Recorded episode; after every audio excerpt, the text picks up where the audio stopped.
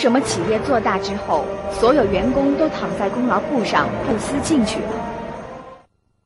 未来世界只有一种公司能够生存，那就是狼性公司；未来世界只有一种企业家能够生存，这就是狼性总经理。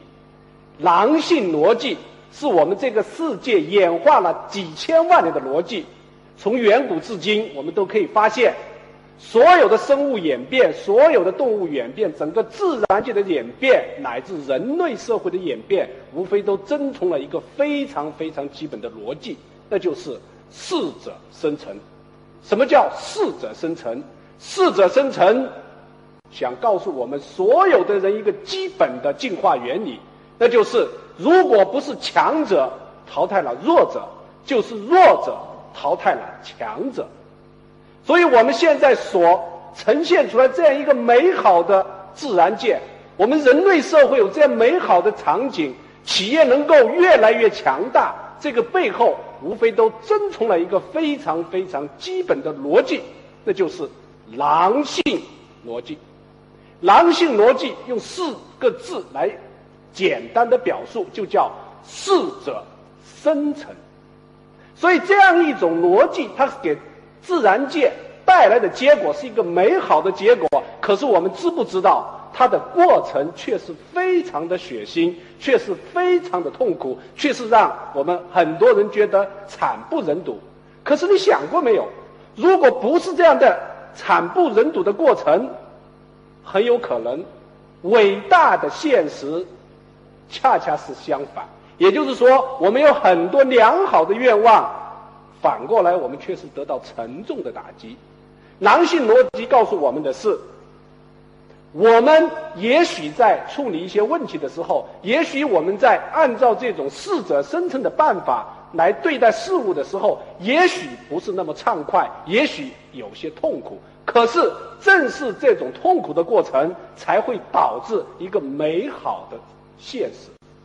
那接下来我们就讲，企业，企业作为一个组织，它的狼性逻辑，或者说一个企业为什么强大，它背后的原理是什么呢？它的原理是我们已经不可能像自然界一样的个体之间相互的争斗，最后他们来适者生存。我们讲企业界里面必须有一个人行使狼在自然界的。这样一种职能，那就是淘汰那些落后的员工，迫使员工进化。大家记住，我用的是迫使，迫使叫什么样啊？叫强迫。也许大家会说了，强迫，这是不是过分了？强迫，这是不是违反了人性呢？如果我们对这个地方有疑问，我想请大家听一个故事。这个故事，我相信很多很多的企业家都听过，但是你们有有没有想过，有没有按男性的逻辑来思考这个故事？这个故事就是张瑞敏为什么砸冰箱的故事。在十六年前，我们都知道冰箱还是非常非常紧俏的。那个时候的冰箱是什么呢？是要凭票买。那个时候，如果家里面只有一台冰箱的话，那简直就是你们家是什么样啊？是富贵的象征。可是就在那个时候，海尔的张瑞敏却把所有的员工召集在一起。他对员工们说：“这些冰箱经过我们的检验，都有一点或者两点，或者在某些层面都存在着缺陷。现在。”我要让那些亲自把这个冰箱造出来的工人师傅们把它砸掉。当时有很多的工人都是流着泪打这瓶冰箱的，他们跟张瑞敏说：“或许这台冰箱是有点缺陷，那你可不可以低价处理给我们呢？如果他卖两千块钱的话，我愿意出七百块钱、八百块钱把它买下来，请你不要砸它吧。”旁边也有人劝张瑞敏说。你看，我们现在冰箱还是很紧俏的。我们与其把它砸了，不如把它送给当地的政府，或者送给当地的一些官员。他们拿到了，也对我们会有所帮助啊。张瑞敏在这些话面前，讲了一句话说：“不，我们必须砸它。如果我便宜处理给你们，就等于告诉大家，我们可以生产这种带缺陷的冰箱。今天是七十台，以后就是七百台，以后就是七千台。那未来的海尔在哪里生存？冰箱被砸掉了。我想在十多二十年前的时候，这样一种这样一种行为会给很多很多的员工都会带来一种思想上的震撼。他们会去想，为什么张瑞敏要把明明是一大笔利益把它毁掉？这个毁掉背后的逻辑就是狼性逻辑。如果我们不忍心把这种我们讲暂时的利益、暂时的辉煌毁掉，我们就会把我们的未来毁掉。好，到现在大家可以看到，所有的企业。大家都不会把缺陷的产品推向社会，所有的员工都知道一定要对产品负责任，一定要对客户负责任。但是现在我们也会发现，产品是没有问题了，可是我们仍然发现很多的公司仍然出问题。问题出在哪里呢？问题出在我们的看得见的这些问题是处理掉了。可是我们看不见的大脑里面的懒惰和大脑里面不负责任的思想，这些东西就像有缺陷的冰箱一样，仍然存在呈现在我们的企业里面，仍然在我们的每一个员工的头脑里。这个时候，如果我们不把它砸掉，那就意味着弱者要来抬淘汰强者。弱者淘汰强者的意思就是说，如果我们不能够，我们不能够把思想里面的这些懒惰的东西也砸掉的话，那我们就不可能进去。所以在今天，我们说，当十几年前张瑞敏是砸冰箱的话，那么今天我非常希望很多的企业家去砸掉我们自己的、我们员工的头脑里面的懒惰，头脑里面对责任感的。淡漠，我们必须把这些东西砸掉。如果我们不砸掉，我们就不可能获得企业的进步。这就是讲的狼性逻辑。这就是我们为什么讲的未来只有一种企业可以生存，那就是狼性企业。未来只有一种企业家能够存在，那就是狼性总经理。适者生存是大自然的演变规律。同样适用于企业的发展规律。当整个企业失去危机感的时候，就是一个成功企业衰退的开始。作为总经理，一定要把员工头脑里小富即安的思维打掉，或使员工不断的进化。只有这样，才会换来企业真正的持续进步。唤起中国企业的狼性，需要总经理的第一推动。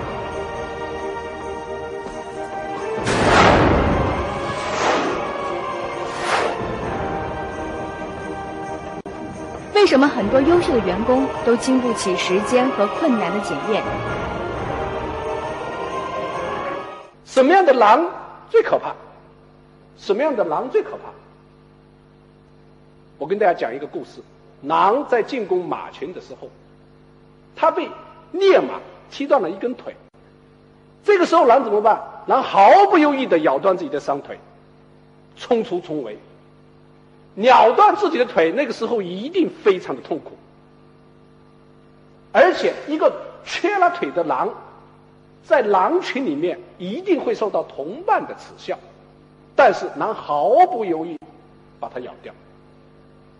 接下来我们发现，狼群里面最有威望、最凶狠的狼是那些无腿的狼、独眼的狼、独尾巴的狼和缺耳朵的狼，因为他们痛苦过。因为他们知道现实的残酷，所以他们比任何一头狼都更凶狠。这就是狼性逻辑，这就是狼性逻辑。我们为什么讲未来的企业家只有一种企业家能够生存？这种企业家叫狼性总经理。为什么？就是因为如果我们的员工，如果我们的企业，我们不是我们不是从痛苦中崛起。反过来，我要问：凭什么你获得社会给你的报酬？你凭什么获得企业的高的回报呢？之所以缺腿的狼、缺尾巴的狼、缺耳朵的狼、缺这缺那的狼是最凶狠的，是因为他们痛苦过，他们知道，如果他们不进攻，他们就只有灭亡。这个道理是什么意思呢？狼性总经理回答说：“这个的意思就是说，我们企业最优秀的员工，一定是那些比任何一个企企业的员工都用功的员工。我们最优秀的团队的领导，一定是那些，一定是那些经历过痛苦，一定是那些承受过打击，一定是那些经历过我们常人所想象不到的艰辛和辛劳。我们看见的是他们的辉煌，但是我们。”一定要懂得，在他们的背后，是更加的艰辛和勤奋。这就是狼性的逻辑。所以我们讲，世界上所有伟大的公司，世界上所有伟大的公司，像沃尔玛、像 GE，虽然非常非常的大，那为什么他们仍然的非常的强悍？当我们提到沃尔玛的时候，当我们提到记忆的时候，我们脑子里面呈现出什么？我们脑子里面呈现出一头烈马，一只迅速奔跑的豹，他们给我们的是什么？是一种力量。那为什么是一种力量呢？你马上就会发现，一定是沃尔玛这家公司，他们在对待员工的时候，他们在内部的文化上的时候，他们所实施的是一种狼性的逻辑。在基这样的企业，他们在内部。认为什么样的员工是最优秀的员工的时候，他们一定遵循的是狼性的逻辑。所以我们可以发现，在基，威尔奇讲：“我绝不把我的精力，绝不把我的注意力放在那些落后的员工身上。我的所有的人力资源的最重要的一部分，是要把那些表现不错的员工，大家记住，是表现不错的员工。”变得更优秀，而不是去帮助那些落后的员工变得更优秀。那落后的员工怎么办？沃尔基说：“请你淘汰他们吧。你淘汰了他们，你是帮助了他们。大家记住，你淘汰了他们，你是帮助了他们，因为你把他的腿打断了，你把它的耳朵咬掉了，你把它的尾巴咬掉了。”他们就有可能成为缺腿的狼、缺尾巴的狼、独眼的狼。这些狼是狼群里面最凶狠的狼。那大家想一想，如果我们不是把那些落后的狼，把它的尾巴咬掉，把它的腿咬掉，把它的眼睛弄瞎，他们很有可能在狼群里面就怎么样啊？变成了南国先生。他们很有可能。在这样一个群体里面，就睡大觉，这一辈子就这样过去了。人的生命是很有限的。如果你把青春的年华，把你训练成为优秀、优秀的员工的这样一个经历，你把它荒废了的话，时间不会再来的。所以威尔奇说：“请淘汰他们吧，因为我们想帮助他们。”所以威尔奇说：“我们绝不给我们记忆的员工提供。”终身的保障，我们只给你提供终身就业的能力。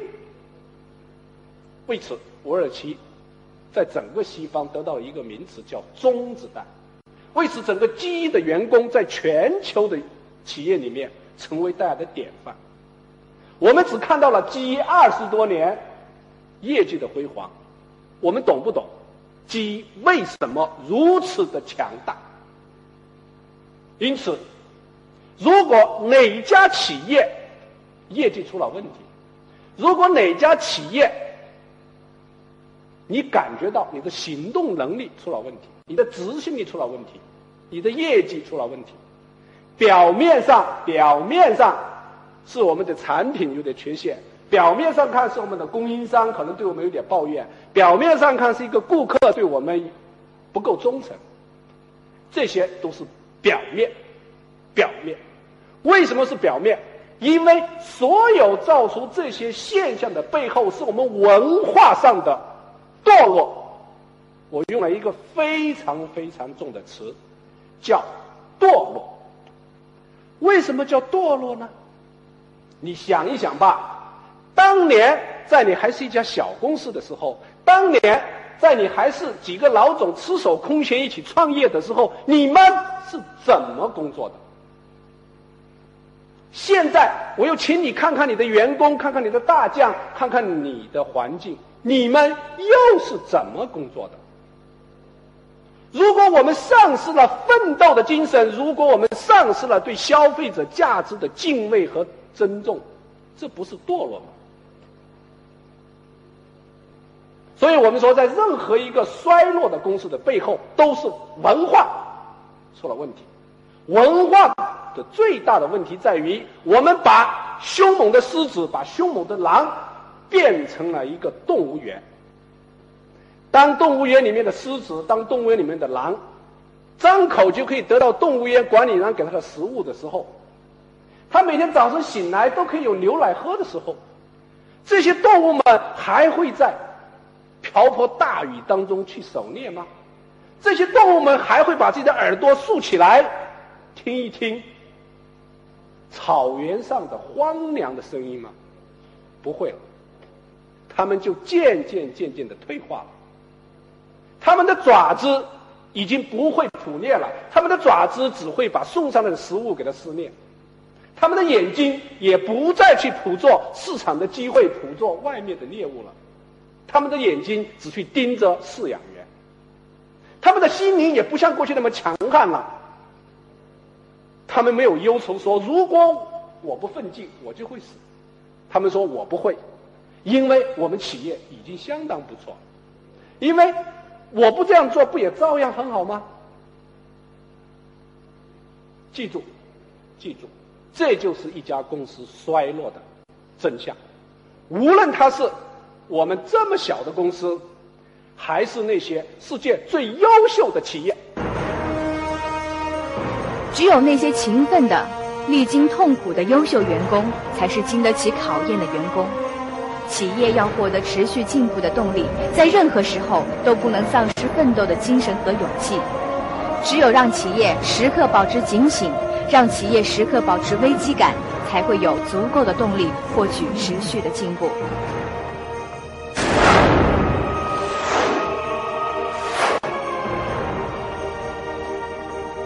为什么强大的索尼会衰落？一度衰落的 IBM 又如何东山再起？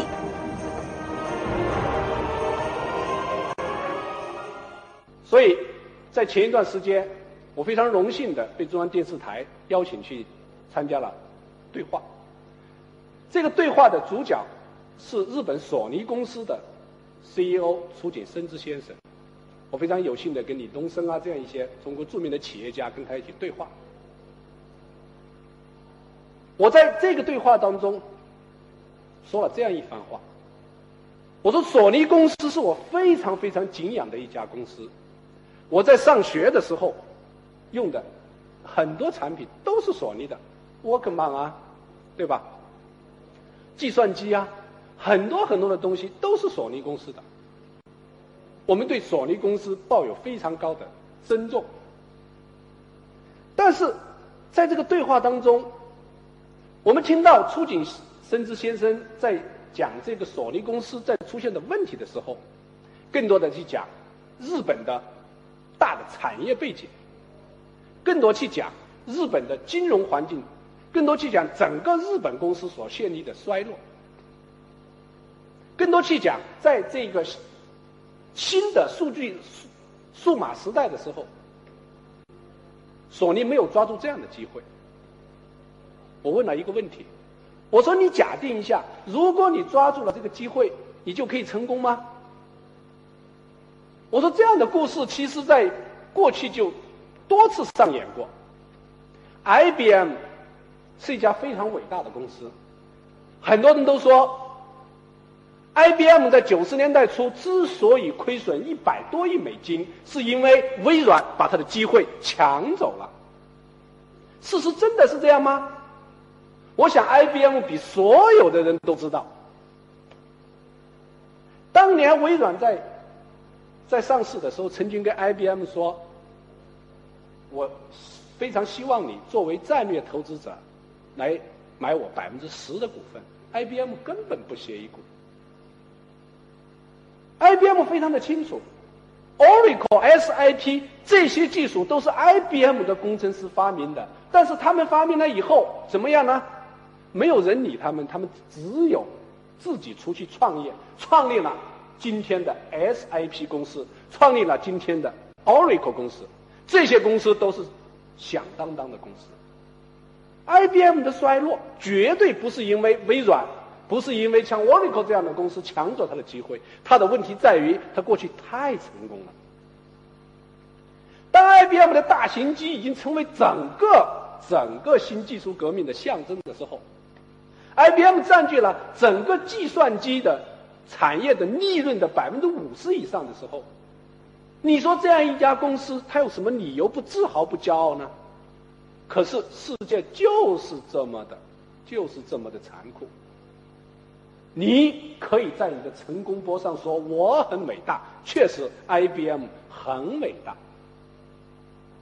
他可以在有十亿美金销售额的时候，他就投资五十亿美金来做大型计算机的研发。这五十亿美金超过了美国原子弹的研发，在金额上，在研发金额上超过了美国的原子弹。你能说？你能说？IBM 不优秀吗？IBM 是非常的优秀，可是当它非常非常的成功之后，它的内部出现了什么问题呢？大家去看一下，大家去看一下，哥斯拉写的《谁说大象不能跳舞》里面讲的非常的清楚。IBM 所有的人都躺在这个工作簿上的时候，创新性的行为一旦提出来。因为它跟既得利益冲突，那些躺在大型机上面睡觉的人会说：“你那个东西要提出来，不就否定了我的大型机了吗？”所以，所有的创新行为，所有的这些东西，在 IBM 都得不到支持，结果 IBM 都陷入了衰落。好，哥斯拉上台以后，哥斯拉做什么？做做什么呢？哥斯拉说：“我要提出新 IBM 之道。”当年。IBM 的董事会请郭士纳来当 CEO 的时候，其实私底下是做好了一个准备的，甚至这个东西都跟哥斯拉这个沟通。准备什么？准备把 IBM 分拆成若干个小公司，因为他们发现 IBM 突然之间一无是处之后，他们就想，也许，也许这是时代变了。这个时代将是微软这样的，将是 Intel 这样的小的专业化的公司，而不再是 IBM 这样大的一体化的什么都做的公司。所以把 IBM 分拆成若干个小公司，这不是更好吗？但是哥斯拉说错了，IBM 的问题不是因为我们的技术问题，不是因为我们的市场问题，甚至。不是因为我们的客户问题，IBM 的问题是我们自己的问题。我们自己的问题在什么地方？我们自己的问题在于，我们这头大象太笨重了。所以大象不是不能跳舞，大象可以跳舞，前提是它必须给它注入新的血液。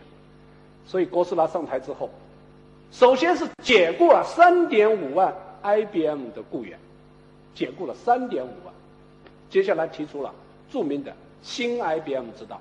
新 IBM 之道的第一个词就叫命”，命是什么？胜利第一，胜利第一。IBM 的第二个词叫做执行，叫做实施。说我们不要再说空话了，我们拿出点行动来吧。新 IBM 之道的第三个词。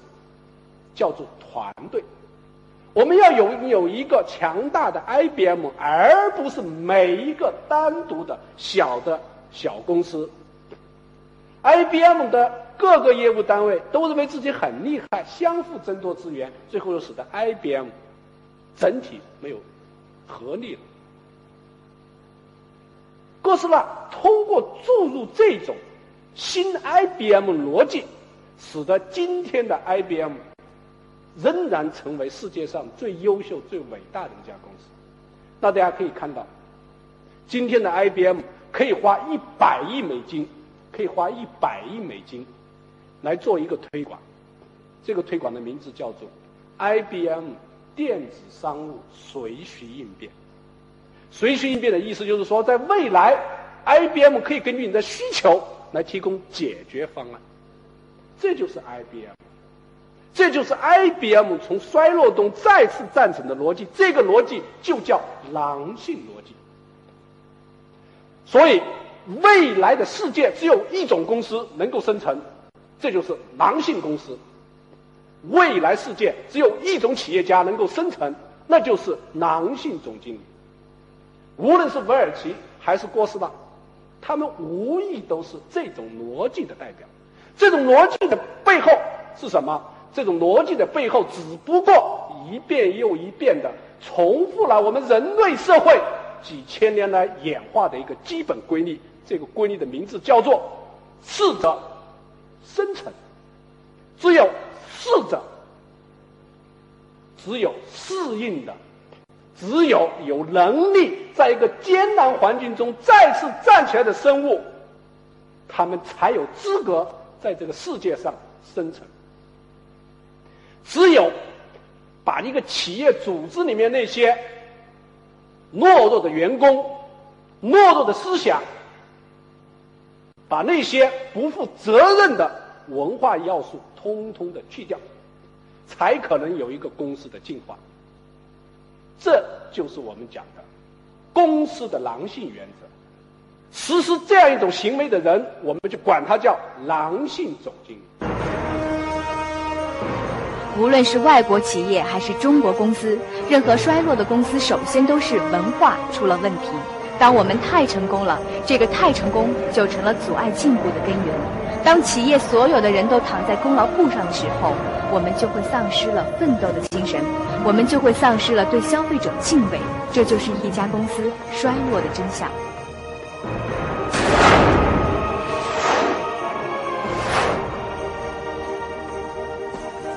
为什么企业成长到一定规模就会变得难于突破、停滞不前？所以，狼性总经理，他只不过是重新提醒我们。回归到人类社会几千年演化的一个最基本的逻辑，因为我们人，我们人都是有感情的，我们人都不是神，我们每一个人都生活在具体的社会当中，我们怎么可能够把跟我一起创业了十年、二十年的同伴，残忍的干掉呢？我怎么能够把一个很上进的员工，可是他？却给企业带来了非常大的损失，可是他却不在统一的方向上行为，这样的员工怎么把他干掉呢？你有太多太多的这种矛盾和困境。但是狼性逻辑告诉你，如果你不能够不能够把那些跟你一起创业，但是他们现在已经落后的旧部下们。你告诉他们，要么请你改头换面，重新站起来；要么就请你退下。要钱可以，我给你一笔钱让你退下，但是你绝不可以占据我的位置，因为你的位置下面是我的员工。如果你这样一个主管不能够帮助我的员工上进的话，你就是对我的员工的犯罪。一个兵熊熊一个人，一个将熊熊一窝，员工是无辜的，所以狼性逻辑无疑是提醒我们的总经理回归到一个基本的现实前面。你要想获得像 IBM、像 GE 那样的公司强大的执行力，你要想获得像海尔、像万科。这样优秀公司的强大的团队，你只有一条出路。这条出路的名字就是适者生存。这条出路的名字就叫做原则至高无上。所以你会发现在十多二十年前，海尔砸了冰箱；你会发现在十多二十年之后，万科，万科公开的提出了说。我们永远，我们永远把员工的尊严放到第一位，我们永远把商业原则放到第一位，我们永远对消费者负责任。前者如果是海尔的前者，是把我们看得见的这些懦弱砸掉，阻挡我们前进的步骤砸掉，那么万科就是把我们脑子里面的，把我们脑子里面这些人情关系，这些相互之间的哥们关系把它砸掉。万科说，原则至高无上。所以，南进总经理的原则所遵循的，无力就是这么一些简单的适者生存的进化原则。狼性逻辑告诉我们，中国企业要想真正强大，唯一出路就是要懂得适者生存的道理，必须像狼一样强悍，像狼一样对原则保持崇高的敬畏，否则就无法取得突破。而总经理是狼性团队第一推动者。